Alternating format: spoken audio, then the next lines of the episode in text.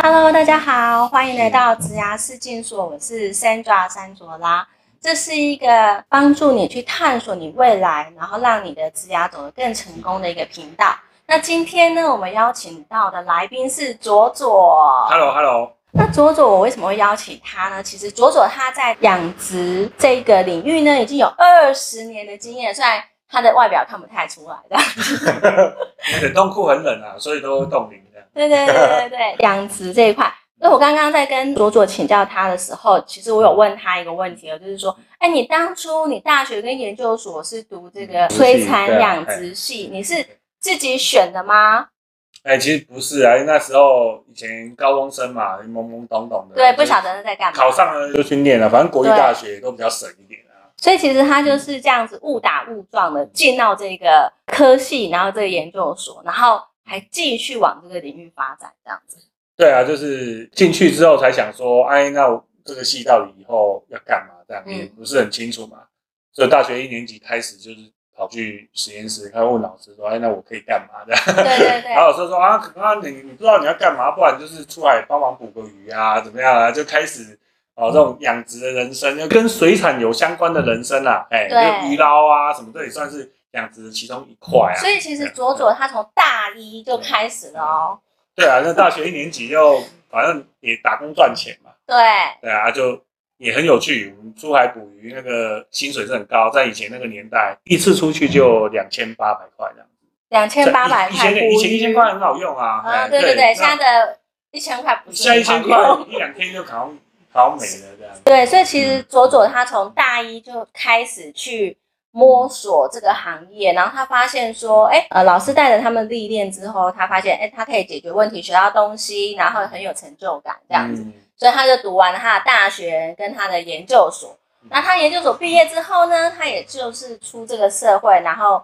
在相关的这个单位里面去历练这样子。嗯嗯嗯，那他历练完之后啊，其实我想要跟大家讲一下，左左他有一个我觉得很令人觉得很鼓舞的一个小故事，这样子。啊，对，这个小故事呢，就是从哎八年前左左他开始创业，那我们听听看他这个小故事。其实创业开始契机还是因为家人啊，对啊，对家里家里面遇到一些变故嘛，嗯所以呃决定要出来创业这样子。对啊，刚刚开始出来创业，一没有钱，对，二也没钱没、有没时间人、没资对啊源，对，早上就帮老板上班工作嘛，对。对啊，下班之后六日休假，下班之后他哎不是在打游戏哦，对，就是有能够自己能够支配的时间，就是下班后的那几对个小，时。下班后跟周末，对啊，就是休假的时候，那嗯又利用那些休假的时间，他就去找一些鱼货啊，开始做一些团购啊，对。哎，然后就这样卖卖卖，卖了五十几箱布拉提。布拉提，他从先卖布拉提开始，然后可能没有赚多少钱，然后渐渐的嗯卖了五十几箱布拉提，然后买了一个小小的，对啊，那个冰箱超级小冰，箱就是真的只是一个坐垫那么大的卧室冰箱啊，这样子开始有库存。哎，我记得嗯那个冰箱，我去华南买的时候是五千四百多块。对，你看对啊印象深刻，嗯，就从这样原本是完全没库存嘛，对，哎，就买空卖空，啊，后面就开从那个小嗯累冰箱积一开点始，点小小的资对，源，才人家打电话来，然后交货，哦，有货有货，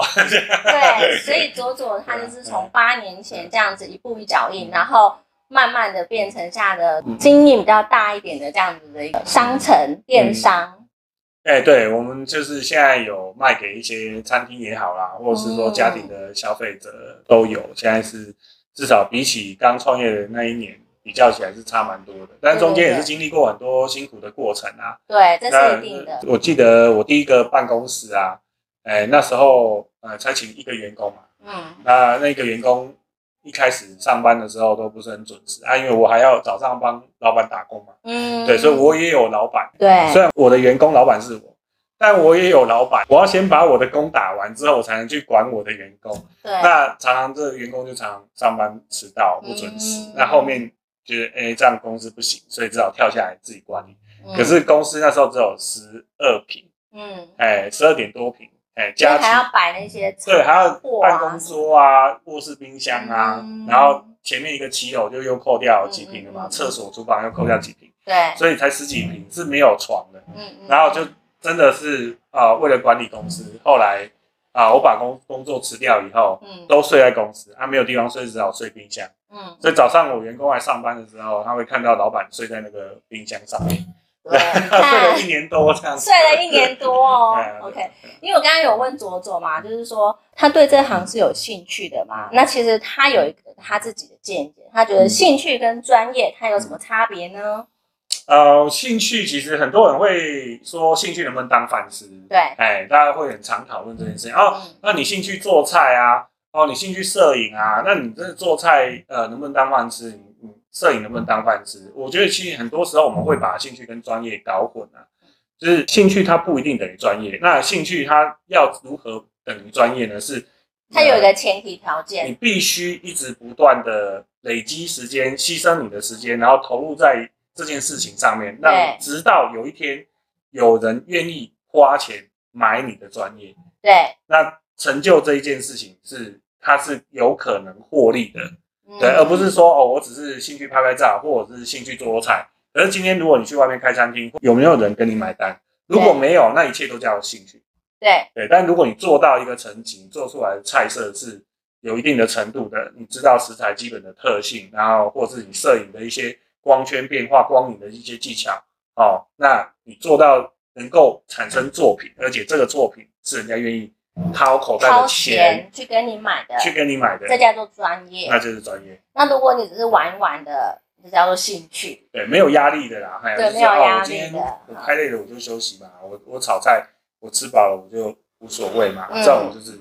兴趣啦，哎呀、 OK，好。那我想请教一下左左，就是说，可不可以给正在看这个频道的朋友，就是说，假设说他想要往这一个领域去发展的话，他嗯的出路大概会是哪一些？这样子，呃，其实养殖的范畴是很广啊啦。我们嗯以前在学校的时空背景底下，那时候呃教的东西就是从啊什么生物化学啊，然后饲料啊，然后啊、呃什么水产概论啊，然后养殖育成啊、繁殖啊，然后一直到这个水产的加工啊，这些嗯东西其实都是有的。哎、对，那其实学校唯一没有教的事情就是销售。销售。 嗯，其实学校有很多都没有教，没有对啦。对对，对那这也是，啊，因为我们过去也是都是很 focus 在做传统产业的生产啊。对，哎呀，所以这些东西是成就这个这个你这个产品最一开始的源头嘛。嗯嗯，对，那这每一个项目啊，它其实范围都是很广的。对你就举例一个饲料就好了，因为已经到什么美商啊，或者是我们台湾有也有很多在越南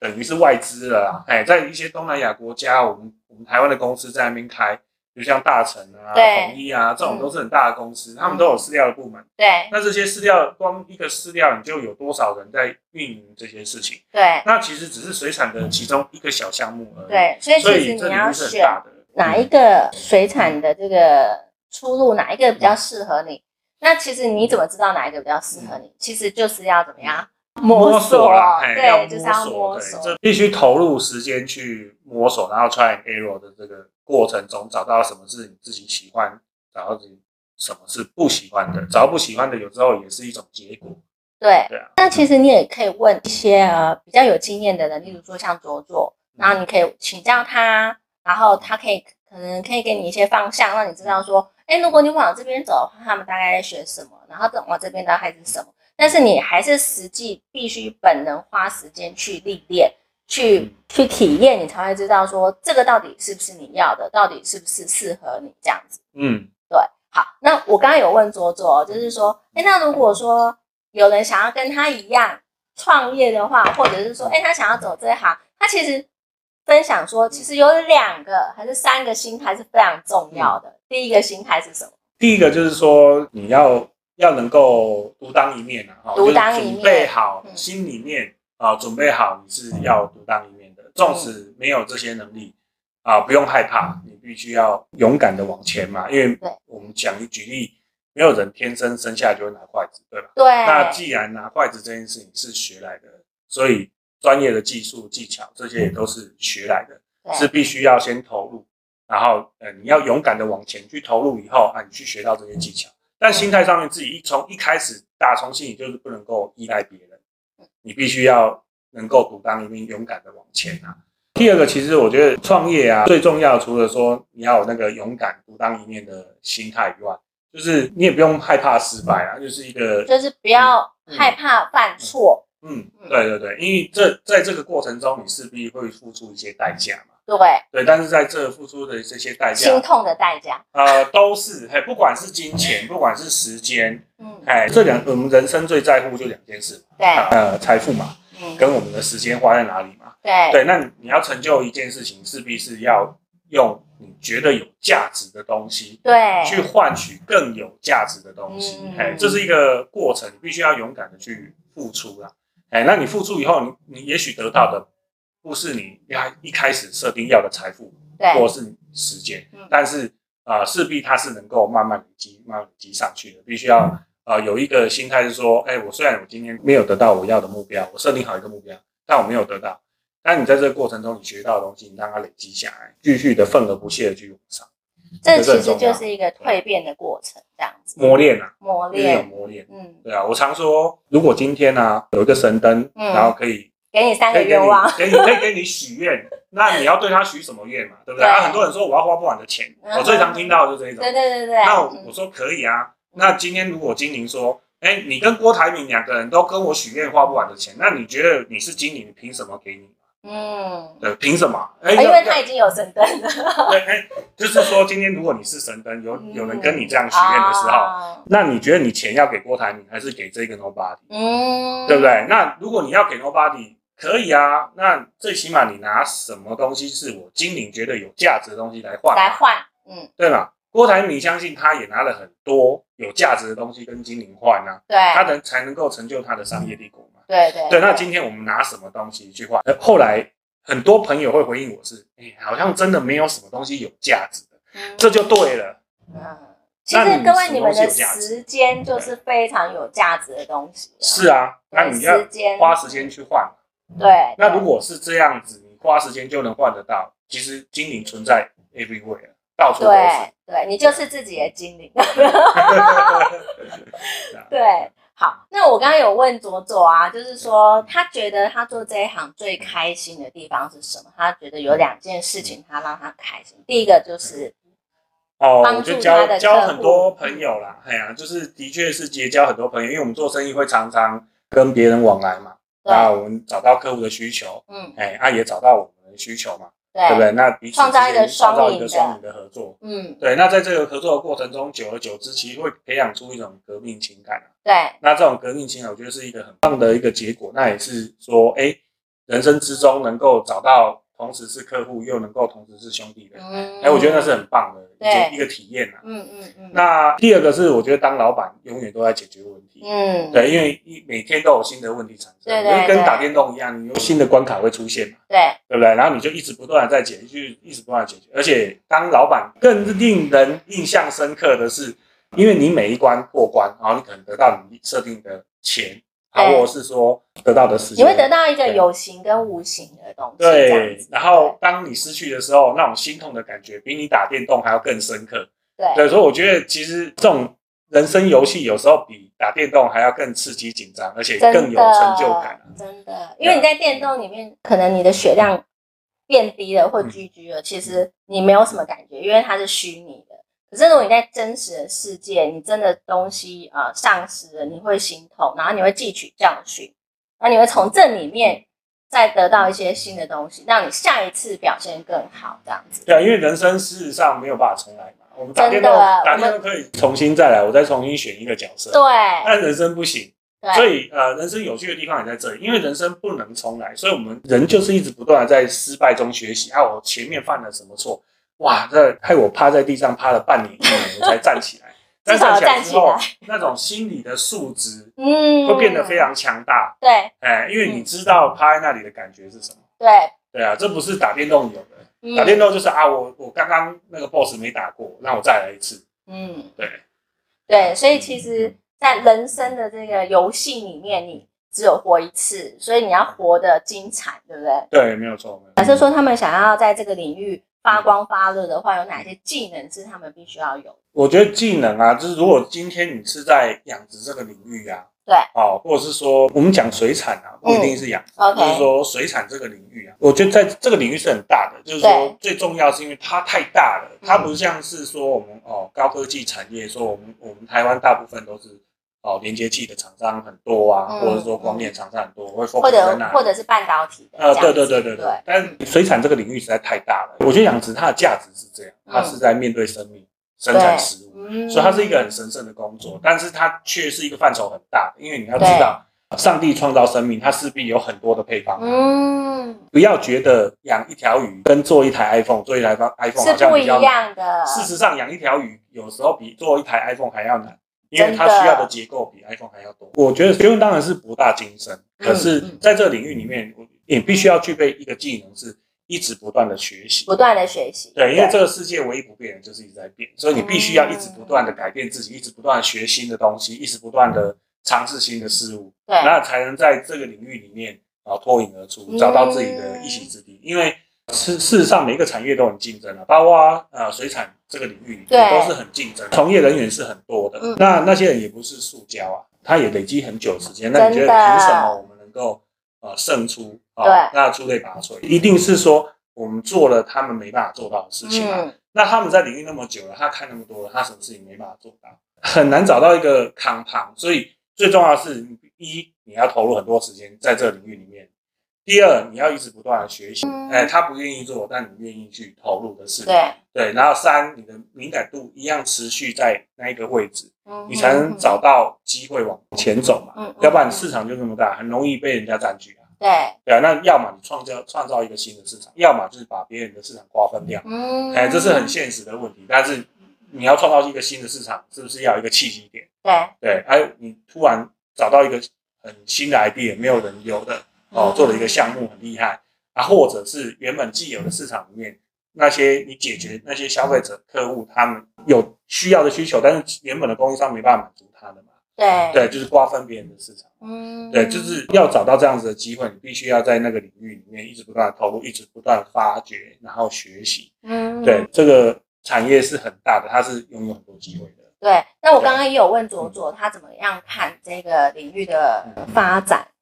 我觉得其实每一个产业都在转型，很多人会说哎养殖系是不是黄昏产业？那个那全台湾学校也没几间在教这个嘛。嗯嗯这个产业呃，事实上它也是都是就业人口都是以老年嗯，老年人为主，因为年轻人觉得啊养鱼太辛苦了，起鱼啊这产，然后没有人愿意做的工作嘛，因为那都是劳务工作居多。嗯，所以年轻人不是全部，但很多人就喜欢去待办公室。哎，这种传统产业被视为说是一种没落的产业，但我们觉得不是。嗯为什么？